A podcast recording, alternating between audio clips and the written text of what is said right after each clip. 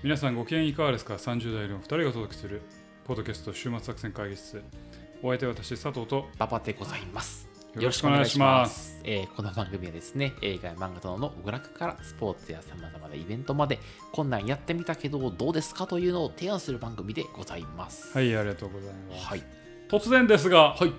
最強のアイスは何ですか、なんなん最強のアイス、うん最強の。最強のアイスってむずい。なんか前、サウナ上がりにえ前？あの、アイス選手権やったやん。あうん。あれバニラアイスクリームあ選ああああ手権、うん。違う自分の中でベストアイス。ベストアイス？もうサウナ上がりにはこれ食いますみたいな。えー、スイカバーかな。えそうなん？なんか今パッと出てきたのはそれやあな。スイカバーなんや。え、何？アイスまんじゅう。何それアイスまんじゅうって？アイスまんじゅうっていううん。え中にあんこが入ったアイスクリームなのうまいの？うまい。俺もアイスまんじゅうが一番好きやな。えー、え、それサウナ上がりに食べれる、うんうん。うん食える。サウナ上がりさ、スイカバーみたいなさ、シャーベット系がいいああっさりしたもん。がいやもう濃厚よ。うん。濃厚一本。そうだ。塩ビタドリンク。みたいな。そんな感じです。よあ、そう。はいはいあ、そう。あ、そう。え食べたことないわ。合うの？ほんま？うん。いやもうさいやだからあの美味しいんよ。本当にアイスクリームだし。ああ、アイスまんじゅう売ってるか？売ってる売ってる。近くの近くのファミマで売ってるあ、ファミマに売ってるんや売っ。てる他のところに売ってると思うけあどスーパーにも売ってるけどうんあのファミマに売ってますへうんアイスまんじゅう美味しいですねああ、ちょっと今度じゃあ買ってみるわ。はいうん一番僕好きですねはいはいはいはいはい。最強のアイス。うんさピノもまあまあ強いけどあ、辞典はピノ？いや自転はピノじゃないけどいやそれはもちろん雪見大福とかピノも美味しいけうん。どはうんっていう話いはい。でももう最近さ、アイスは食べないね。えな食べない？食べない。なんでなん？でもうあの俺ぶっちゃけ言うとパルムも美味し。いぶっちゃけ言うと、うん。あの佐藤さんと飲みに行った帰りに佐藤さんがコンビニでアイス買って帰ろうって言って、うん。食べる時しかアイス食べない。じゃあ月に1回ぐらい食ってるいやいやそんな頻度飲み行ってないしあそうか。そんなうん。まあまあでもそのぐらいよあそうもはや。うん。あそうなんや。そうそうそうそうそう。へかな。なんかうん。そうね。アイス食べなくなったな。でも食べてんの結構。ーいやそんなさせて俺飲み会あってけど俺は飲み会あるたびにアイス食ってる気がする。そうなんや。帰りに。ああちょっと足らんのね。酔っ払ったら。酔っ払ったらなんか口寂しくなって冷たいものが食べたくなるへえあのラーメンとか食べたくなる気持ちは俺すごい。ラーメンはいよえいらんねや。お腹いっぱいやもん。あそう。あアイスは食うあそうか、うん。アイスでいけんのや、うん。あそんな最強のアイス選手権。アイスまんじゅうだと。ーじゃあ結構飲み会後にアイスまんじゅう行くのね。アイスまんじゅうに行くの。そその時に近くにあってみんなで寄ったあアイスクリームあーコンビニにあるあアイス。はいはいはいはいピノの時もあれあばあのパルムの時もあるし、はいはいはいはい。ジャイアントコーンの時もあるけあどそこはもう出会いやな、うん、出会い。アイスとの出会い、うん、やねんけど、そうそうそう。そんな感あ分かった、うん、じね突然のアイス、はい突然の今後最強ス選手権。はい。突然なんちゃら選手権します。あ分かりました。はい。じゃあちょっとはい、うん。柔軟に対応します。柔軟にはい、対応してください、いや突然じゃああの何？えー、一番好きな、はい、えーカップラーメン何ですかとか、はいはいはいはいはい。ベストは何ですかとか、はいはいはい。うん、で聞きますんで。じゃあそれに答えていただくことによってあのねオープニングトークを充実させて もうネタない時なネタないネタないオ オープニングトークを埋めていこうというはいはいはい確かに。ねずるい考えわかりました。がありますので、はい。はい。というわけで今日も、えーポッドキャスト週末作戦会議室始まっていきます。はい。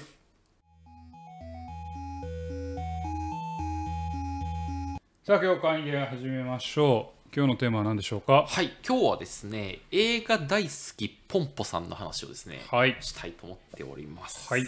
はい、これはですね、アニメ映画なんですけど、あのはい個人的には相当良かった作あ、相当品で良かった。ありまして、はいはあいい映画見たなーって、あのちょっと元気になるなーって思いながら、はいはいあの見終わった作品でごはいはい。ざいますと。で、作品のテーマとしてはですね、あのまあいわゆる創作したり表現することの、まあ、喜びみたいなものとか、はいはい。まあ、ちょっと孤独みたいなものを扱っているっていうのが、作品テーマです。で、似たようなやつとしては、なんか映像系には手を出すのとか、はいはい。まあ、幕結びとかがあるんですけど、まあ、結構さ、こういう作品ってなんていうの、創作そのものそのものの喜びというよりは、なんか創作を通じたさ、他者とのつながりとか、はいはいはい共同体形成みたいな、そういう喜びみたいなことを同時に描いたりしてたりとか、はいはあと映像系の女の子3人がさ、なんか強い絆で描かれて、なんか何か創作するの最高みたいな、うん。そういう喜びをひたすら爽やかに描いてたりすはいはいはいるじゃないですか。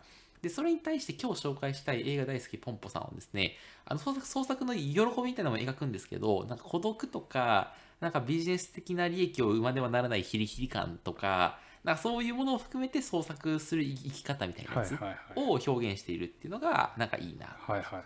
であとなんかな何よりなんかね結構原作者というかなんかね映画監督なのかちょっと分かんないけどなんかちょっとね癖が強めの創作論みたいなのが展開されるんですよ、はい。でそれを見るのもちょっとおもろいはいはいっていうのがありまして、なんていうことで今日はですね、あの映画大好きポンポさんの、えー魅力を、はいはい。まあ、紹紹介しつつですね、まあ、創作する生き方みたいなことをテーマにちょっと喋りたいなと思っておりますと。はい。はい、じゃあちょっとまず概要からいかせていただきますとですね、あの映画大好きポンポさんはですね、もともとあの杉谷翔吾さんという方の漫画作品でございまして、なんかあのピクシブピわかります？はい、ピクわシブかか。のになんか2017年に投稿されて、そこで人気を博した結果として、あの単行本化された。はいはい。で、なんか漫画大賞2018かなんかでなんか10位ぐらいになったらしい。うん。知る人はそこは知る微妙やな。そうそうそう。知る人を知るみたいな。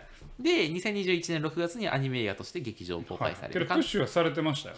あ私一時期。はい。あ、そうなん？さや行って漫画借りてた頃はあはい。非常にプッシュされてましたね。あはあ、なるほどね。あじゃあ、まあ結構だから好きな人は好きみたいな。だ結構、うん、面白かったし。いはいはいで、監督が広尾隆之さんって人で、あの結構知ってる人は知らない、知ってるかもしれないですけど、あの、ゴッドイーターっていうテレビアニメシリーズがありまして、それの監督を以前やってた人ですと。はいはいで、この監督はですね、作品の完成度にこだわる人で、あの、まあ、全話で脚本、絵コンテ、音響を一人でこなそうとすると。ああなるほどねで、そのせいで、最終話の脚本完成が、放送開始直前になって、はい。アニメの放送が一回中断するみたいなまあ、事件をやらかしたことがある監督さんですと。はいはい。で、まあ、持ちすぎるんやね。持ちすぎるというかこだわりすぎる、まあ、根っからのクリエイターみたいな、まあ、はい。職人っぽい感じの、はおおそらく方なんだろうなと。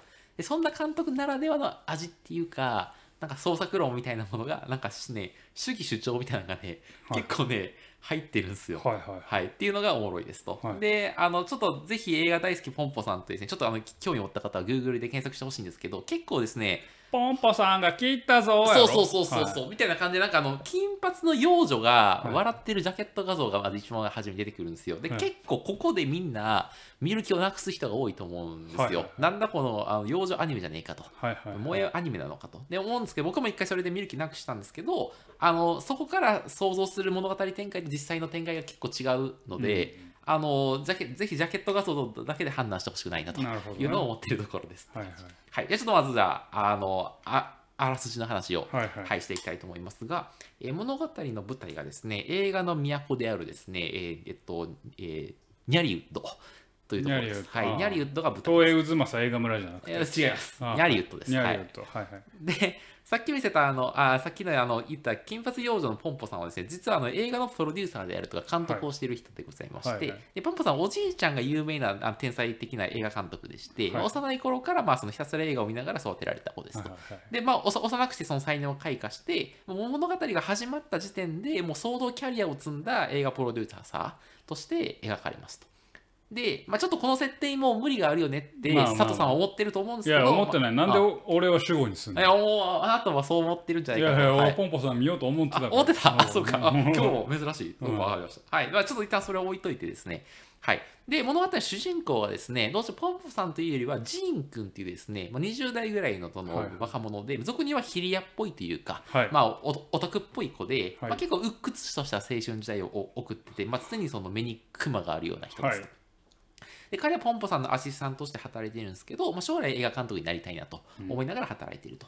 で物語の冒頭に、まあ、主人公のジン君がですねポンポさんになどうして自分みたいな人間をポンポさんのそのアシスタントにしたのって尋ねるんですよ。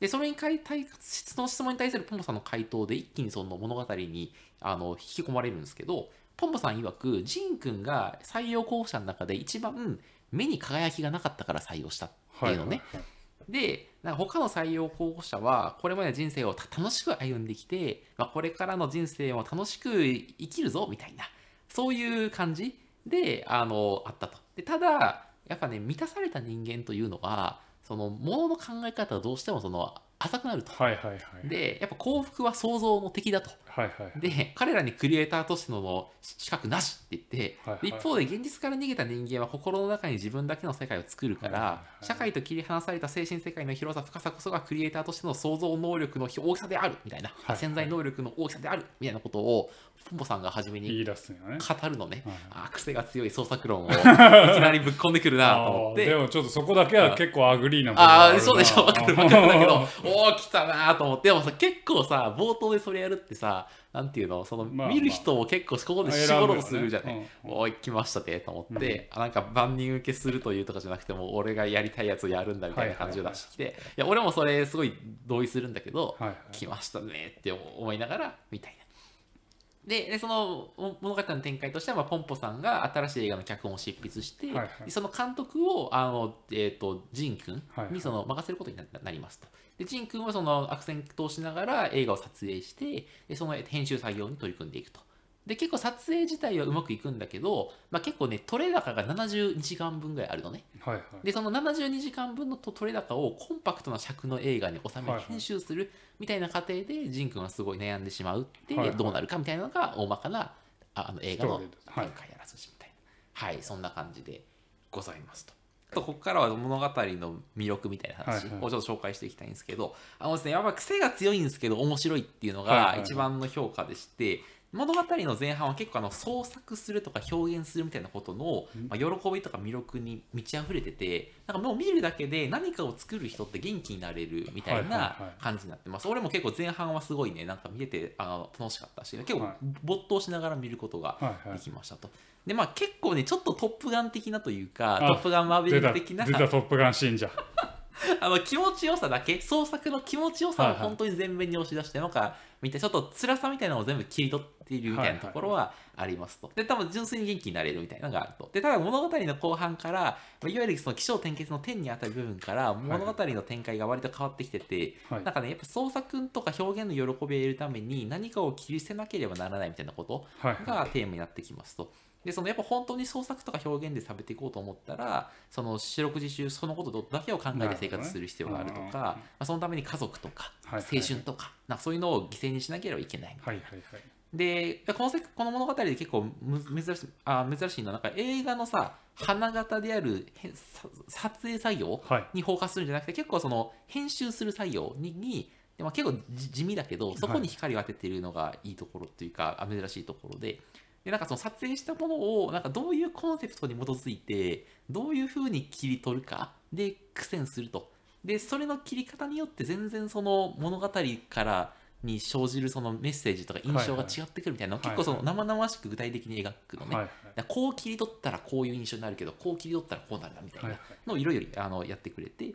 だからその結構なんでどのは場面も俳優さんが迫真の演技してて重要なんだけどやっぱその時間を間延びさせないためあのやっぱ2時間以上の映画にするとつあのするからその何を削らんといかんみたいな。でそういうなんか編集作業の時の削るみたいなものとなんか自分が創作とか表現で食べていくものに何か削るみたいなものがなんかうまくクロスオーバーささせながらあの映画映画としてその表現するようなそういうその表現方法をとっているっていうのがはいはい。この特徴でございます。はい。はい、でもちろんそのなんだろうなあのまあまあ結構デフォルメして書いてはいるから、はいはいはい。なんかそんな創作とか表現の一は甘くないよねとか、まあ、言うて主人公だいぶ恵まれてる。いきなりなんか映画監督にバッティングバッ抜擢されてみたいな、はいはい。でそれがそんなに甘くないよねっていうかそのナロー系小説で見見えるみたいな批判はもちろんある気がするんだが、まあなんかそれはまあまあお大きなう嘘というか、はいはい。アニメの大きな嘘として共有しつつ、まあ、その創作論みたいなものとしては、まあ、ちょっとおおもろいなっていうのが、はい思ったことってなるほどね。はい。あちょっとぜひですねその何かを作っている人はい。とかをちょっとぜひ見てほしいなっていう。なるはいほどね。はい。はいはいわかりました。なんもないやん そうないやいやいやいやいやあのき気にな気にはなりますよ。はいはいはいはい。はい気にはなりました わかりました。じゃあちょっと見てください。はい。じゃあちょっとじゃあ、あもうちょっと話しますよ。そうです、はいお願いしますじゃあ、えっとですね、ちょっとここからは若干この作品の話というよりは、まあ見てて、ちょっと思ったこととか考えたことみたいなああもうそういうのをちょっと聞きたいな、はいそういうの待ってたんやね はい、行きたいと思いますが、あのですね、なんかそのこの作品のテーマって創作論みたいな話だと思うんですけど、まあなんか何かを創作することって、な今後の社会とかによってすごい重要なことになる気がしており、やっぱさ人間ってさ、なんか世の中と接続して、なんかななんか世界にに手を触れる感触みたいなのが得られないと幸せになれない気がしており、なんかそのまあツイッターとかやってる人もさ何らかその世の中の問題に対してさまあ自分が投げかける。ことによってつつながりを得るみたいなとこあるじゃないですか。まあそういう人もいる。あそうそう、まあ、生きてる人もいると思ってて、でなんか何かしらその大きなものと自分が接続しててなんかちょっとそこに影響を与えてるような感じが得られないとなかなか幸せになれないみたいな。なはいはい。でなんかそれに対極的な生き方としてさなんか何気ない瞬間を生きて何気ない日常のちょっとした変化に気づいたりとか、なんかその目の前の人がちょっとあ笑顔になると嬉しいみたいな、はいはい。はいそのそういう心豊かに生きるみたいなのがたおそらく対極の生き方としてあるがはい。やっぱ人間そっちで満足するのって結構むずいと思うのね。はいはい。だからそのどうしても大きなものとつながってたいみたいなもの欲求があると思ってますと、はい。だからやっぱげ何かの幻想でもいい？はい。それが本当じゃなくてもいいけど自分がそう信じてられるような自意識が持てればいいみたいな。でその時にそのえっ、と何か尖ったものとだから何か世の中の大きなものと接続するための簡単な手段としてちょっと尖った思想とか物語に乗っかるみたいな手法があると思っておりはいはい。なんか例えば何らかのビジョンを掲げた企業かもしれないし、はいはい。まあ、NP 法人かもしれないし、まあ、それこそ昨今話題な宗教団体なり、はい。何らかの陰謀論かもしれないしそういうちょっと他の人が言ってないやつに乗っかっはいはいていくと、まあ、何か世界と接続して何かを変えられるような感触はいはい。を得ることができるみたいな。なるほど。でただそれと SNS がなんか不幸な結託をするとなんかククソみたいな社会になるわけじゃないですか。はいはい。でじゃあそうじゃない道を選ぼうとした時にじゃあ世の中に対して影響を与えているような幻想とか錯覚を与えてくれる代替品は何かみたいな時に、じゃあそれは創作活動なんじゃないかみたいなごめんちょっとだだいぶ、はいはいはい回ってきたけど。はいで創作活動ってなんか何かをゼロから生み出すことに通じて、まあ、世界と自分を何か接続するような生き方じゃないですか。だから何かを作る生き方みたいなものであるのって、まあ、いわゆる現代人に対する処方箋というか、はいはい。その健全な生き方なんじゃないかなみたいなことうんうんを思って、だから最近そういう創作論そのものをテーマにするような作品が、まあ、増えてきてるし、うんうん。それに共感するような人が増えてるのかなみたいなことを、あのめ映画を見ながら思いましたはい、はいはいあの非常にいい視点ですね。はい、お豆一郎先生 佐藤豆一郎いやあのね大きな異論はまたないんやけれども、二つ思うことがあります。あの人間の出力として、えーっと求められているっていう、まあ、見方もできるし、僕ちょっと逆になんだろう外的なところからかなとも思うよね。ほうほうほうほう。要は YouTube なり、うん。それこそポッドキャストなり、うんうん。まあ、Twitter でもいいですけど、うんまあ、極端な話、まあ、あれ Twitter ってマイクロブログって言われたりもします。はいはいはい。まあそうだね発信する媒体個人が、まあ、ある種クリエイターに、まあ、クリエイターってすっごい大きい意味で言うよ。価値もそんな生み出してないけど、クリエイターになれる場っていうのが昔に比べてめちゃくちゃ広がってるそうだね。と思うんですよ。要は、まあ、それこそツイッターとかアカウント登録して、えーネットさえつながっていければ好きなことを好きなだけ言えてしまう。えーまあポッドキャストにしてもいろんな立ち上げの苦労はあるけれども、えーっと自分の話したこと作ったことが勝手に、まあ、おあの電波に乗るというかそうだね。音になるというか、なので昔に比べてなんかその創作のハードルっていうのがめちゃくちゃ簡単にうん。なってしあなってると思うんですよ。なのでその作るとは何ぞやみたいなところがドラマとしてテーマとしてフィーチャーされやすい土壌はあるのかなっていうのを思いましたとうんいうのがまあまあ1点目ですね。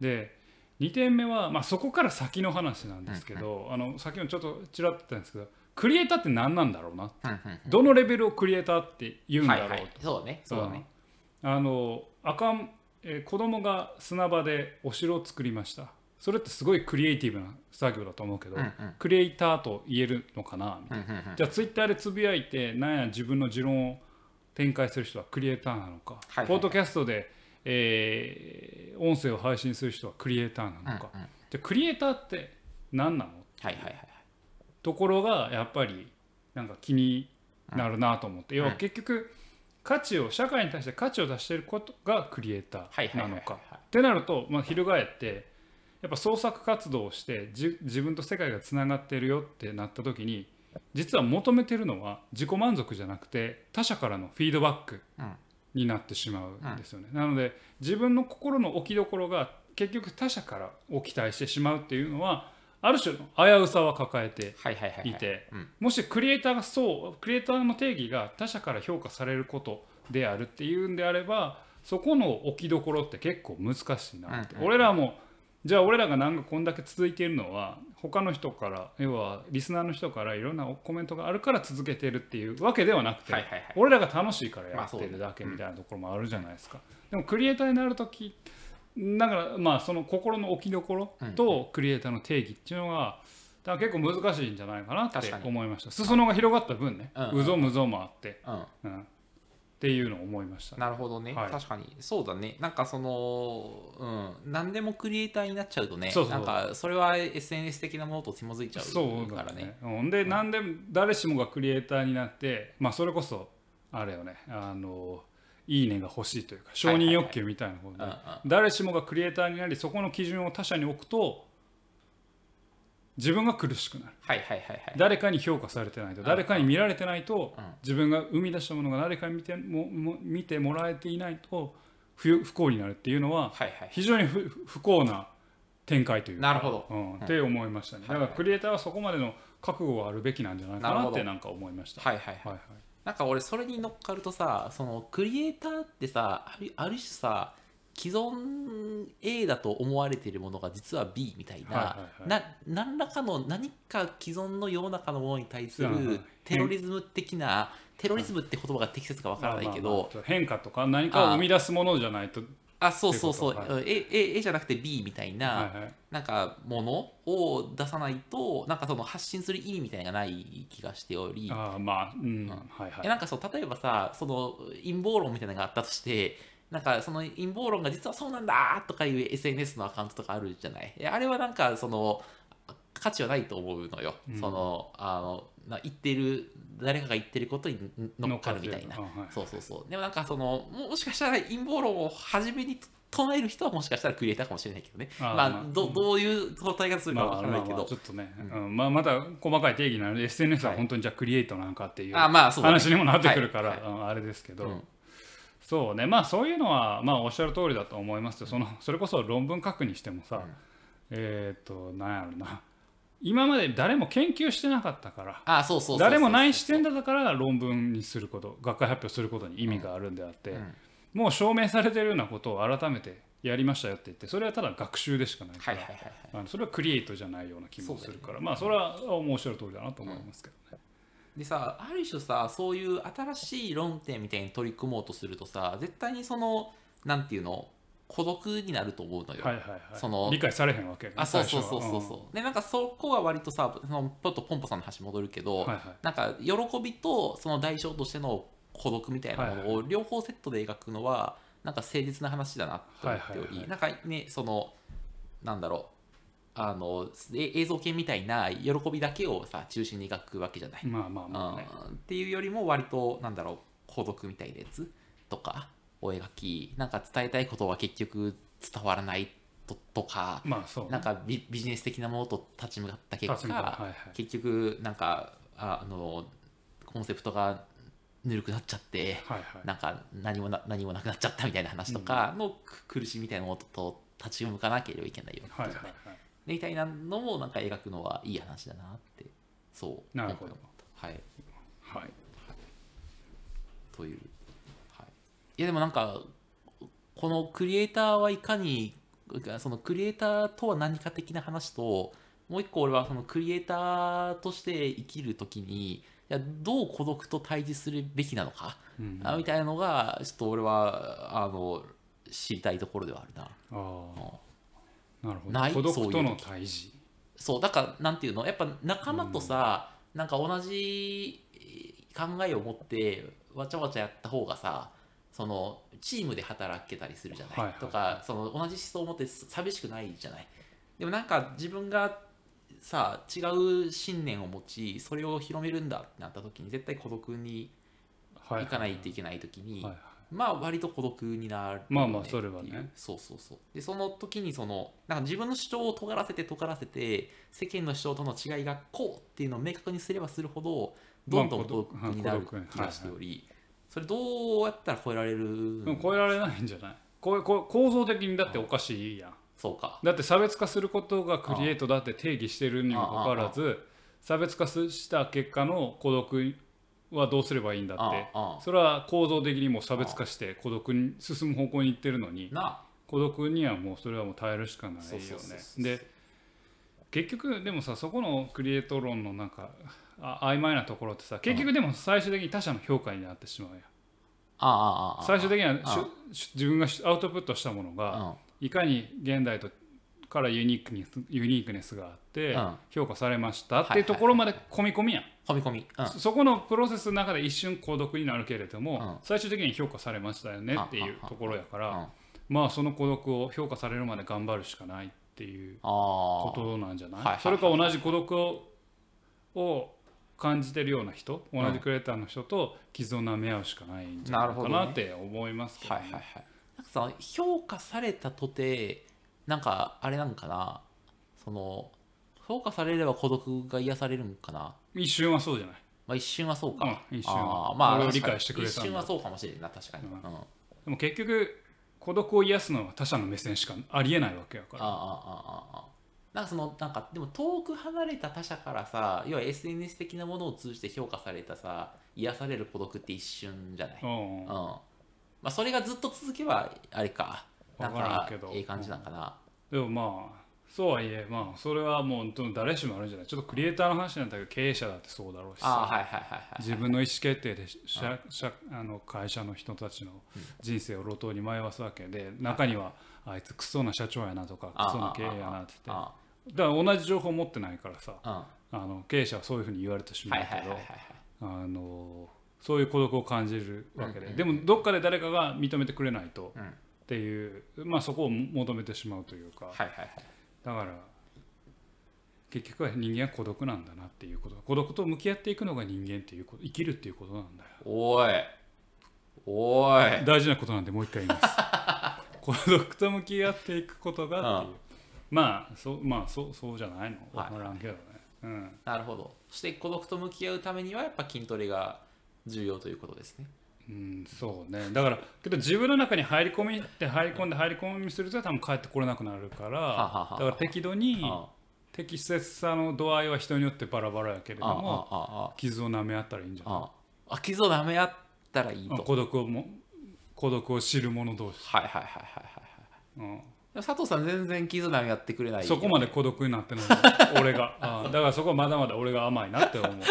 ほんと孤独にならんとああなるほど。うんじゃあ孤独になろうか。で少なくともこのポッドキャスト終末作戦会議室に関して孤独になることはない、なぜならばそこまでこだわりがないから まあまあなと思う。はいはい。まあでもそのこだわり出すとちょっとな。いろいろあるからな。そうそうそう。いろいろあるこのぐらいのなあそうのゆるさが重要やゆるさが重要はい。って思いますけどね、はい。うん。クリエイトするっていうのはやっぱまあ孤独との戦いではありますけどそれはまあ結局誰しもどこかで孤独と戦わないといけない。はいはいはい。孤独に安易に逃げるとその瞬間的な SNS 的なはいはいはい。あの承認に負けてしまうといなるほど。うん。承認欲求に負けうずに。負けてしまうっていうはい。感じかもしれないですね、ということですいません。はい。なのでポンポさんあ、でもポンポさんの話を俺してるつもりだよ。あの、ポンポさんの、その前半、その創作の喜びを伝え、はいはまあ創作の喜びの中にちょいちょい毒を入れ、幸せなやつにはこう創作はできないみたいな毒を入れつつも、はいはい。創作の喜びを前半は全面に押し出し後半はその孤独とかなんかそのす捨てるみたいなものといかに対峙するかみたいなその幸せなやつに、あのあの創作ができないっていうのは俺は結構真理で当たってるなと思うけど、はい。それってポンポさんそのものに翻って帰ってくるんじゃない？って思っちゃう、はいはいあストーリー上そういうシナリオがあるか知らんけど、はいはいはいはいはい。だってもう恵まれた家の3代目やろ？3代目やったっけ？あでもそうそうそうおじいさんが恵まれてるのだああからもともと地位与えられてて、まあまあね。英才教育受けてるわけやんまあそれはそれの辛さはあるけど、はいはいはい。もうモテるものや。モテてるものや。なモテるものがさなんか孤独じゃあの何？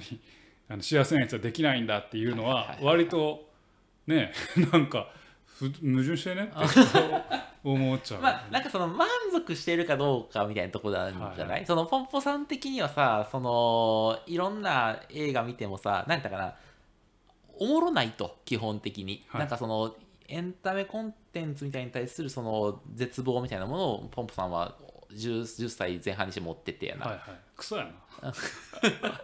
でおもろい映画をなんかうん誰も作れないから私が作るみたいな。そそんな感じの精神性やったみたな。いるほどね。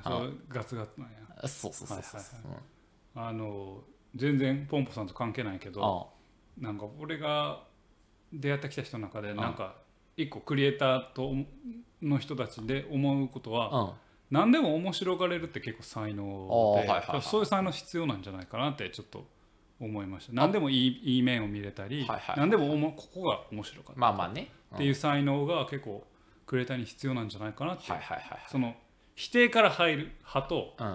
肯定から入る派、はいはいはいはいはい。って思うけどなんかあんまり否定でなんかまあちょっとやばい人たちはいっぱいいるからあの、うん。うんいるけど、あの否定から入ってね、はいはいはいはい。既存の体制ぶっ壊せみたいな。のがおるけどなんかまあ楽しめる才能の方がなんか僕はいいんじゃないかなって最近思いますね。おお、ちょっと変わってきたな、佐藤さん。本当？言うことが。いや変わってない俺。元から？元から？元から俺はもう平和主義者で。え、そんな褒めてたっけ？ピースメーカーいや褒めるけどね楽しめる才能が必要だって言ってるだけあーはいはいはい。俺自身は否定する。よああ、そう。ああ全てのものを否定する。何の話やねん。あ、でもな、そうだね。それはいい話だね。だから、ポンポさん10歳ってそのはい。全部思んないって言ってるのは、うん。逆にお前の感性疑うわってあはいはいはいはい。思うね。はいはいはい。なるほどね。うん。うん。まあまあまあ、それちょっとポンポさんに直接言って。直接言うわ今度。あったら まあでもそうね、面白がれた方がいいよね。その方が人生幸せだよねうん、それは俺もそう。はいはい。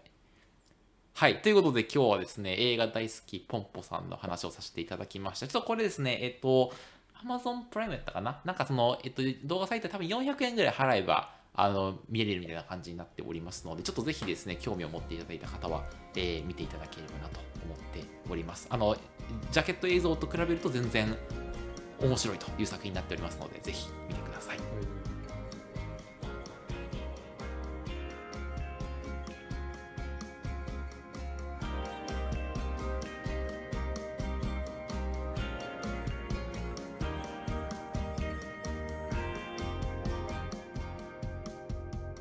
週末作戦会議室でお便りをお待ちしておりますお便りはポッドキャストのメモ欄に記載されたリンクよりアクセスいただき、終幕作戦会議室ホームページ、メールフォームよりお願いします。またツイッターもやっています週末作戦会議室でぜひ検索くださいお便りはツイッターにいただいても結構でございはい、あます。りがとうございます。というわけでね、今日は映画大好きポンポーさんの話と、まあなんか、エセクリエイター論をね、繰りえ広げ言うなよ、クリエイター論でいいやろ。いやいや、クリエイターでもない人間がクリエイター論を語るほどかっこ悪いことはないから、なるほど、そうか。うんそうそうじゃない人がなんとか論を語ると、やっぱね、うさんくさい。俺一応あの本、本書いてあったかあえ、じゃあ何あなた自分のことクリエイターだと自負してるら。の？おお、持ってって。あのー、あら知らなかったあ自分のことクリエイターだと 定義したんやちょっと待って。いや、あの、なんていうの、まあまあ、ええわ、その辺は。あいやいやいやいやぜひ聞きたい。あ許して許してくれない、許してくれない。えはい、まあまあ、あの、そんな映画作ってる人とかと比べたら全え然。あいやいや別に映画作ってるからクリエイターとか本作ってるからクリエイターじゃないっていうことじゃないけど、はいあなたは自分のね人生の心の名詞ですよ。心の名詞に馬場典明、馬場典明やったよ、俺、下の名前。も。あえー会社員、あえーウェブコンサルティング大きい上がった上がった。クリエイターだと思ってるよ。クリエイターあ思ってる思ってる。あマジで？思ってる心の名詞にクリエイターって書いても書いてある？なんと書いてある。ポッドキャスタ ポッドキャスト、うん、そうやな。ーあ書いてる？いや、ポッドキャスターは書いてない。あ書いてないそっちのアイデンティティはないんかい、うん、あそうなんやあ書いてあるよ。あ心の名詞にクリエイターって書いてしま書ったいてある。え会社の同僚聞いてるけど大丈夫？大丈夫。あそうなんや。むしろ、あの、それ書いてない方が良くない？あああのあなたの会社では。会社的には、そう。あそうなんや。あのクリエイターなんでって、はい、言ってる。あそうなんや。うん。僕らはクリエイターですよ。だってもうさだっていわゆるそのデザイナーみたいな仕事なわけよ。ああまあね。あもうほぼデザイナーってクリエイターみたいなもんあじじゃあ心の馬場典明の心の名刺にゃは、えーコンサルタントあポッドキャスターあウェブデザイナー あクリエイター。あまあまあまあまあはい。ああ。そうなんや。ちょっといい話聞いたあそうやろ。じゃあこの心の名刺くれな作って。あええけど佐藤さんのもちょうだいよ。え俺佐藤さんちなみに何やと思ってんの？自分のことは。会社員。うん会社員。他は？会社。員あるやろお前おほ前んまにない。あるやろほんまにない。えエセクリエイターちゃうんか？エセクリエイターでもない。あうん。クリエイター。俺クリエイターをもし名乗れるとしたうん。らその作ったものでお金もらったらクリエイターって名乗る。ああなるほどね。けどあ今までそんなん一回もないから。はいはいはいはいはい。お金もらったら心の名刺に心の名刺どころか本ガチ名刺に。に出さクリエイター。うんクリエイターって。はいはいはいはい。わかりました。はい。でハイパーメディアクリエイターって昔肩書きがあったか。ったうんうんクソダサって思ったけど、うん。まあ、実際実績ある人だからあれやけど、うん。クソダサって思ったんをなんか自分の友人がやってたと思うと、うん。ちょっと。いやちょちょちょちょいや俺別にハイパーメディアクリエイターやけどさウェブメウェブサイトクリエイターやろ？まあうんそんな感じ。そうやろ？うんうん。うんクリエイターや。ウェブサイトクリエイターや。ハイパーウェブサイトクリエイターやハイパーいらんやんハイパーウルトラ待ってハイパーがダサいーウルトからラハイパーウハイパールトラメディアクリエイターのハイパーがメデダサいィアインフルエンサー兼クリエイターやインフルエンサー入ってるやん。そうそれと別やからそうなんや。そうそうそう。あハイパーメディアポッドキャスター兼インフルエンサー兼クリエイター。インフルエンサーでもないしハイパーでもないからウルトラ。UX あで UX デザインの教科書書いて。そう書いてない書いてない書いてないその本また別にあるから UX デザインの教科書って本そうそうそうみたいなね。いやいやい。やはあ。はいあの枕言葉というか、うん。あなたを指す自分故障するときに、はい。クリエイターババですって言うの いやいやいやいやそちょそれちょっと気持ち悪くない？お送りしてまいりましたのは、えー佐藤とクリエイターババですって。やだよ。うん。ハイパーメディアクリエイターババですって言って。ハイパー UX デザイナー。ハイパー UX デザイナーババですっつって。はい。か細い、はい というわけでね、はい。今日は衝撃の事実も分かったということでね、はい。今日はこの辺でお開きにいたしましょう。はい。お送りしてまいりました、えーポッドキャスト週末作戦会議室。本日はこれにてお開き。お開き。お相手はクリエイターとは絶対に名乗れません。佐藤と。ハイパーメディアクリエイターの馬場でございました。また聞いてください。さようなら